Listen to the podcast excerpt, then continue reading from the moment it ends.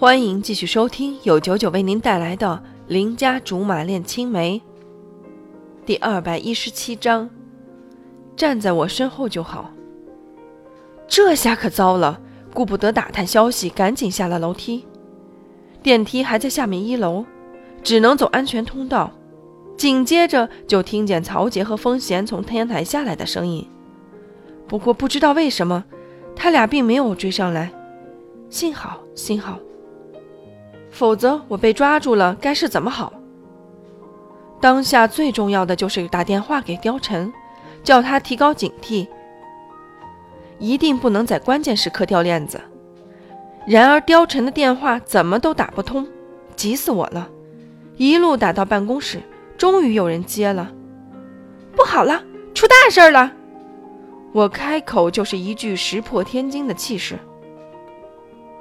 貂蝉倒是很淡定。我说：“风贤和曹杰可能要行动了。”他越发淡定了。我知道。你怎么知道的？现在的我比刚才还惊讶了。他波澜不惊地说：“刚才风贤打电话约我今晚见面，你答应了？难道风贤要对貂蝉下手？”貂蝉不置可否：“当然，为什么不去？千万不能去！”女人发起狠来，什么都能做得出来。万一把你就地正法了怎么办？我记得对着电话各种骂，各种求。总之，只要他不去，怎么着都行。可是，貂蝉在电话里头笑得很开心。知道你担心我，没关系的。我是个男人，该我承担的自然不能缩头缩尾。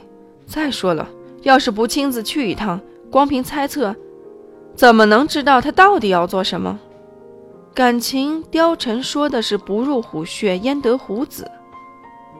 问题是这代价未免也太大了些。好，你去吧。他大概也惊讶我为什么一下子就改变了主意，于是我解释道：“你要去的话，就带上我吧，我保护你。”结果他在电话那边“噗”一声就笑了，直说。这是我们男人的台词，你可别抢戏。要是真的有什么危险，也是我保护你。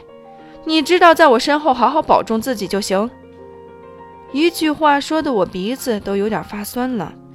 以前不觉得有什么，现在听的尤其顺耳，顺耳的让我想哭。怎么不说话了？貂蝉问我，不开心。可我不是去玩，不能带着你。要是你有个好歹。怎么办？可是我真的不放心啊！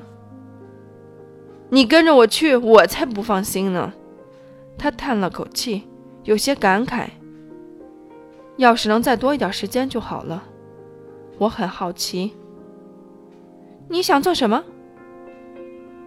他说：“我把保险的受益人写上你的名字。”靠，真是不哭都不行了。有的老公都不会把老婆写成受益人，貂蝉这么做意思很明白了。其实作为人家的女朋友，还是应该要寻例问问。今晚你们在哪里见面？到时候他会告诉我地址。这不对呀，风贤不是那种随机的人，还是害怕貂蝉有所防备，所以要事先布好天罗地网，才好请君入瓮。又或者貂蝉是害怕我跟着去，才会故意瞒着我。总之，不管怎样，我都觉得凶险万分。打完电话，本来想回办公室监视风贤的一举一动，哪晓得我回去的时候，他的办公室空空如也。各位同事聊八卦的兴致也高涨了许多。主管呢？十分不好意思地打扰了罗苏和黄盖的八卦热情。他俩齐刷刷地抬头看着我，表示摇头。继而又埋头苦扒去了。那是什么时候不见的？他俩这回倒是很有兴趣，异口同声地说：“你刚走，他就走了；你刚走，他也走了。这么巧，看来真是要开始准备了。”等我到楼下的时候，已经是人海茫茫。别说风贤的影子，连它的味道都闻不到了，这下可是真的得不偿失。以为电话通知了貂蝉就没事儿，现在却把风险给看丢了。这样一想，其实貂蝉不想我掺和进去也是很有道理的。至少我不在，就没有坏事的人了。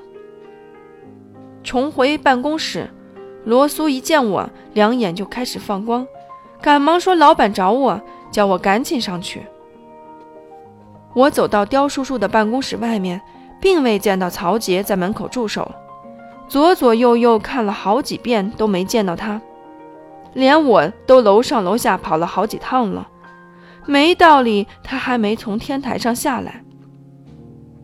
礼貌性敲了敲门，刁叔叔叫我进去，一进门就看见他非常闲适的坐在沙发上喝茶，这种场面可不多见，在这公司里面，别说大老板，连个小主任都忙得要死要活。更别说手握生杀大权的掌舵人。小吕，过来坐，试试叔叔的新茶。刁叔叔亲手给我倒茶，我有点受宠若惊。怎么样，曹杰离开的事情你们都知道了吧？我点头。其实都是小道消息，公司不是还没正式发通告吗？你知道这消息是谁放出去的吗？刁叔叔神秘兮兮地问我，我想了想，惊讶道：“难道是您？”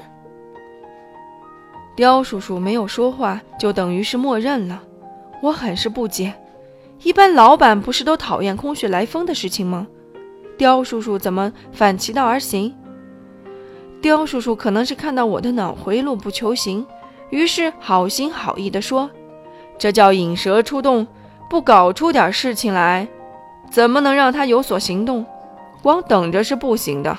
你看到没有？他刚才向人事部拿了假期，已经出去了。